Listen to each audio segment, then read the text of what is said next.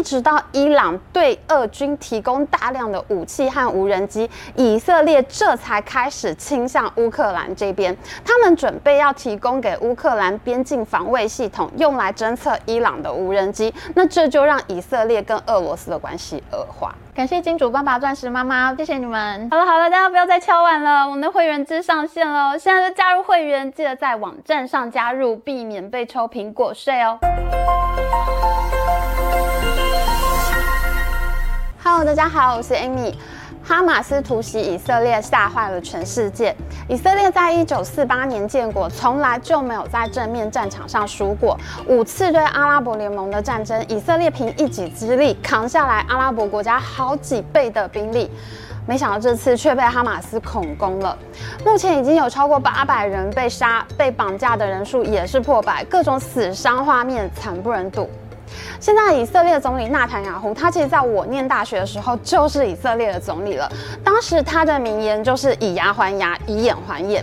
现在以色列的反击已经造成哈马斯上千人伤亡，连哈马斯的共同创始人二号人物亚亚辛瓦也被击毙了。那今天的影片，我们第一部分就要讲哈马斯背后到底都有谁在支持。第二部分我们就要讲以色列被攻击之后对全球经济的影响。Intel 应该是损失最大的外商。以色列官方把这场战争称作是以色列的九一一，在悲痛之中迅速完成战争动员，不止反过来压制哈马斯，他们还把原本在北边参战的黎巴嫩真主党给吓跑。不愧是中东最强、举世闻名的军队。以色列的国土在地中海的东岸，北边是黎巴嫩，南边是埃及的西奈半岛。欧洲人把这一大片区域叫做黎凡特 （Levant）。这边呢有很多国家关系非常的复杂。以色列位在地中海东南岸的巴勒斯坦这块土地，但是呢，在一千年之前，这里有一个犹太人的国家，就叫做以色列。二次大战之后呢，以色列回到故土建国，但那是阿拉伯人的家园，周边所有阿拉伯国家都非常的不爽。以色列跟阿拉伯联军打了好多次中东战争，几乎都是压倒性的胜利。后来阿拉伯人也发现打仗并不管用，巴勒斯坦解放组织呢，他就选择停止武装对抗，双方呢也经历过一段和平谈判的时间。可是呢，这边大家要先有一个简易的概念，因为阿拉伯国家是部落社会，他们的政治组成非常的松散。虽然巴勒斯坦政府愿意跟以色列谈判，可是其他的阿拉伯国家他们有很多不同的意见。其中最恐怖的就是像哈马斯和黎巴嫩真主党这种武装政治团体。虽然以色列在和巴勒斯坦或黎巴嫩的政府交涉，可是呢，哈马斯和真主党他们不要谈判，他们说呢，他们就是要把以色列从地球上抹去。那这种最极端、最灭绝式的种族主义和宗教恐怖主义，就让哈马斯和真主党被西方国家认定是恐怖组织。那你既然是恐怖组织，你就很难正常的军购取得武器。那哈马斯和真主党呢？他们长期以来都是接受伊朗的资助，伊朗会偷偷提供给他们武器和情报，让这些小弟出头去跟以色列打代理人战争。伊朗之所以支持哈马斯和真主党，有两个原因。第一个是他们不想做得太明显，你只要没有证据，你就不能说是伊朗挑起了战争。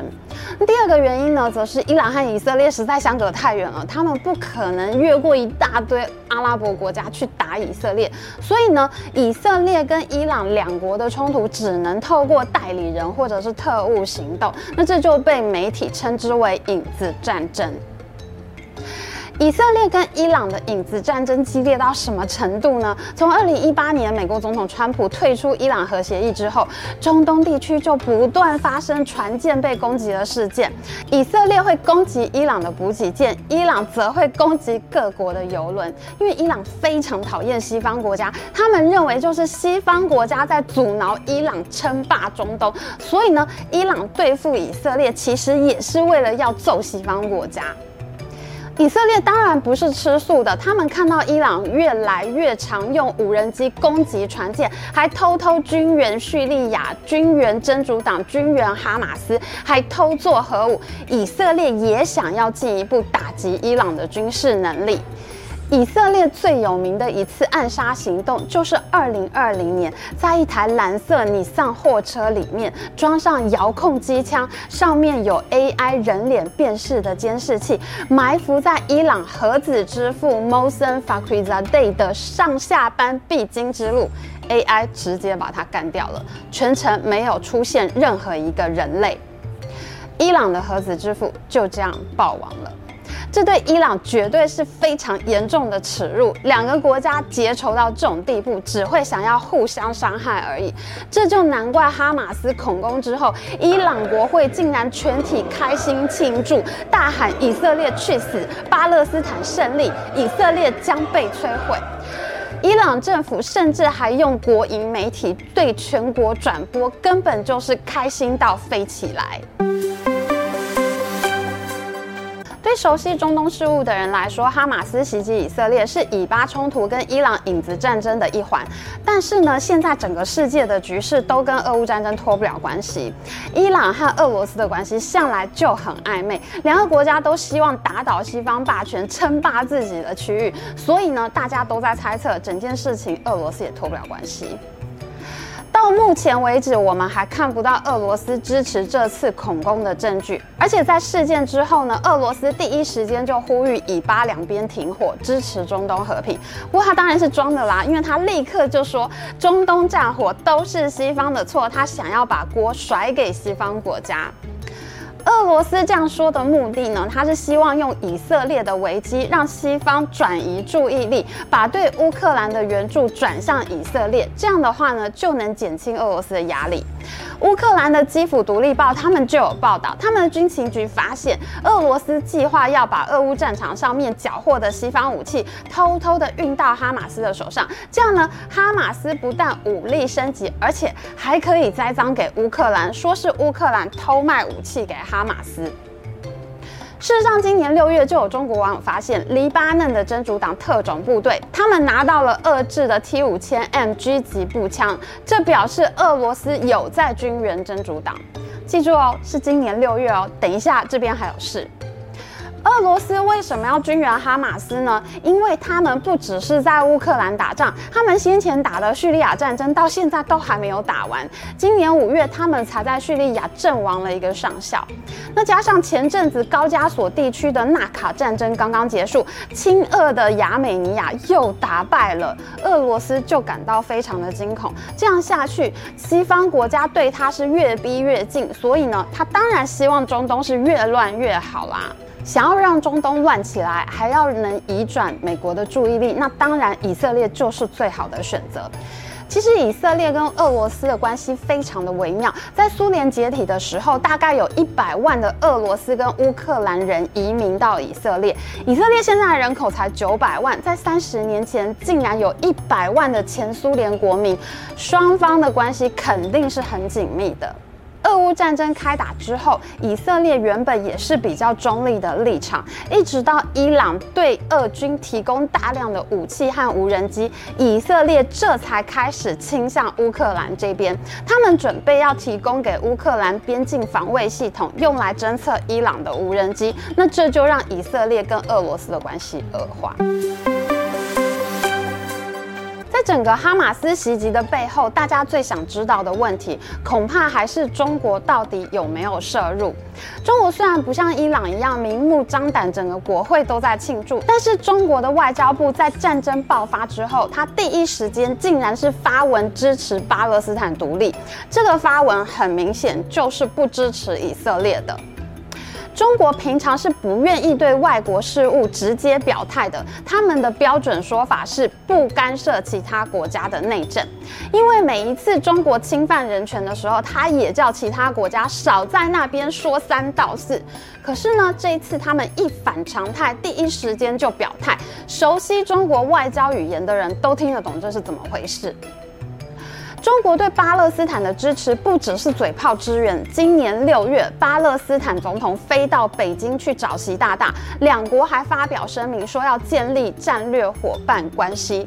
诶，今年六月去北京，我们刚刚讲过了，今年六月就是中国网友发现真主党得到俄罗斯军火的时候。咦，你们应该不是约好了吧？而且呢，现在中国网络充斥着支持巴勒斯坦，说美国就要保不住以色列的言论，在社群媒体上有大量的反犹言论，这种观点其实就是得到官方的支持。中国军援哈马斯早在二零二一年就已经出现了，在哈马斯对以色列发射的火箭弹里面，被发现有山东莱阳钢铁厂的字样。莱阳钢铁厂他们说呢，这些钢管只是卖去中东用来做自来水管而已。哈马斯可不是偷拆自来水钢管，刚好拆到你莱阳钢铁厂的产品，好吗？哈马斯他是拿到了几千个产品，你卖这么大数量级的钢管出去，你不用维修售后服务吗？你不用换货退货吗？这么大量的产品出去做什么？你会不知道吗？这当然就是在军援哈马斯啊！这只是用民间企业来掩盖官方的走私事实而已啊！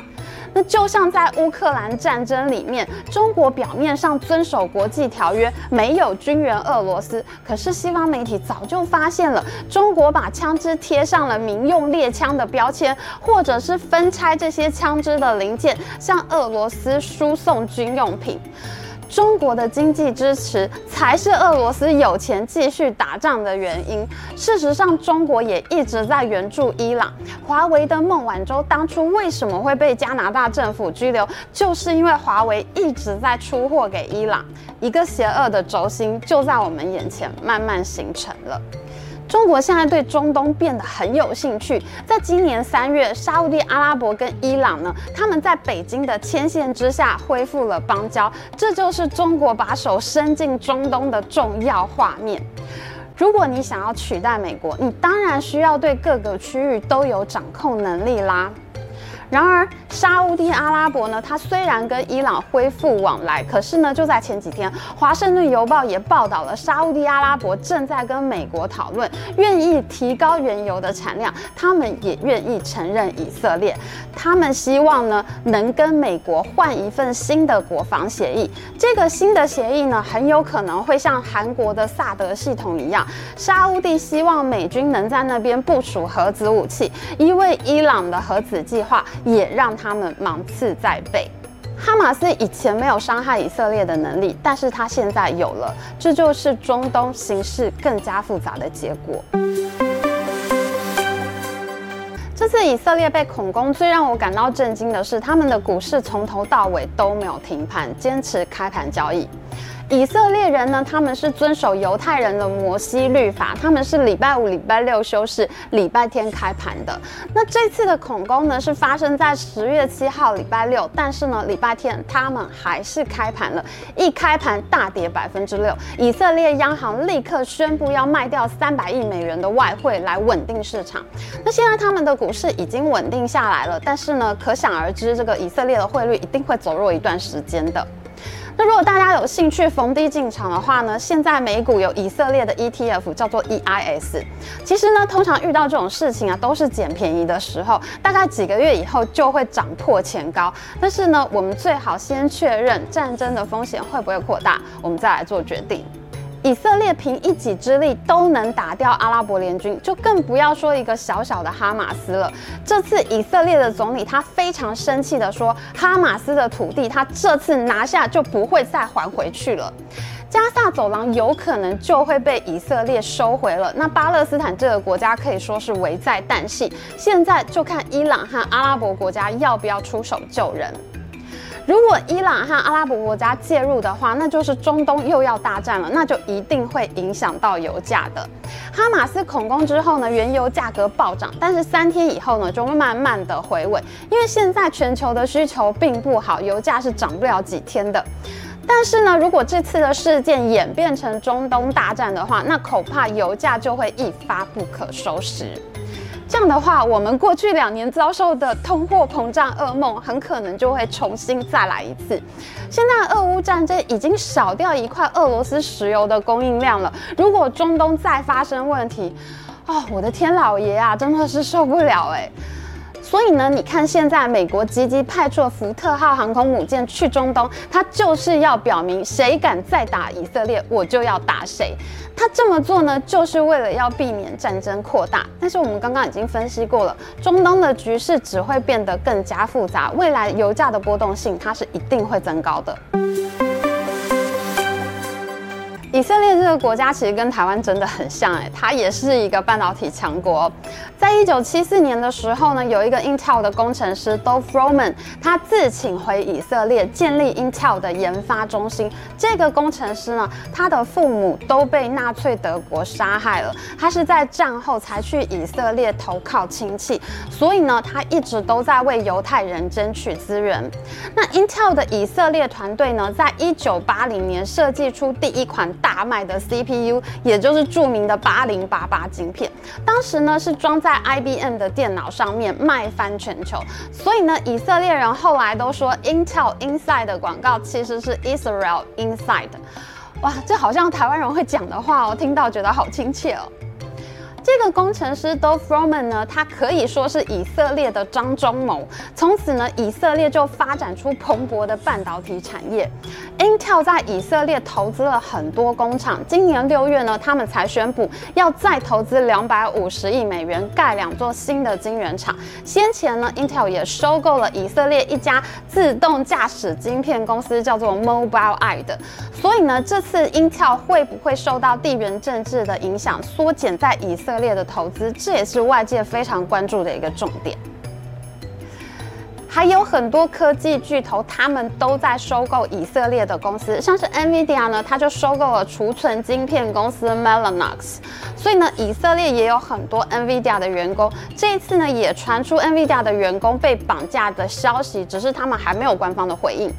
那像是微软啊，还有其他的网络公司啊，他们收购了一大堆以色列的资讯安全软体公司。其实我觉得台湾也蛮适合做网络资安的。我们的软体工程师老是抱怨台湾网络产业不强，但其实呢，我们是非常需要资安保护的一个国家啊。这个产业我们也非常适合做啊。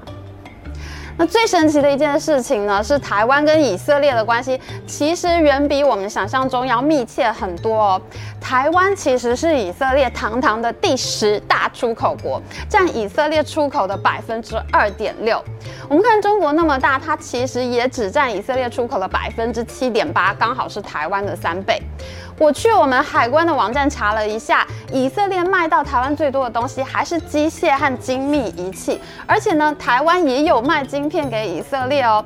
其实就在著名的铁穹防卫系统里面所用的军事讯号晶片，就是台湾的公司生产的。如果大家有兴趣的话，可以订阅我们频道的会员，我们会在下周的会员专属影片里面介绍这家非常强大的台湾公司哦。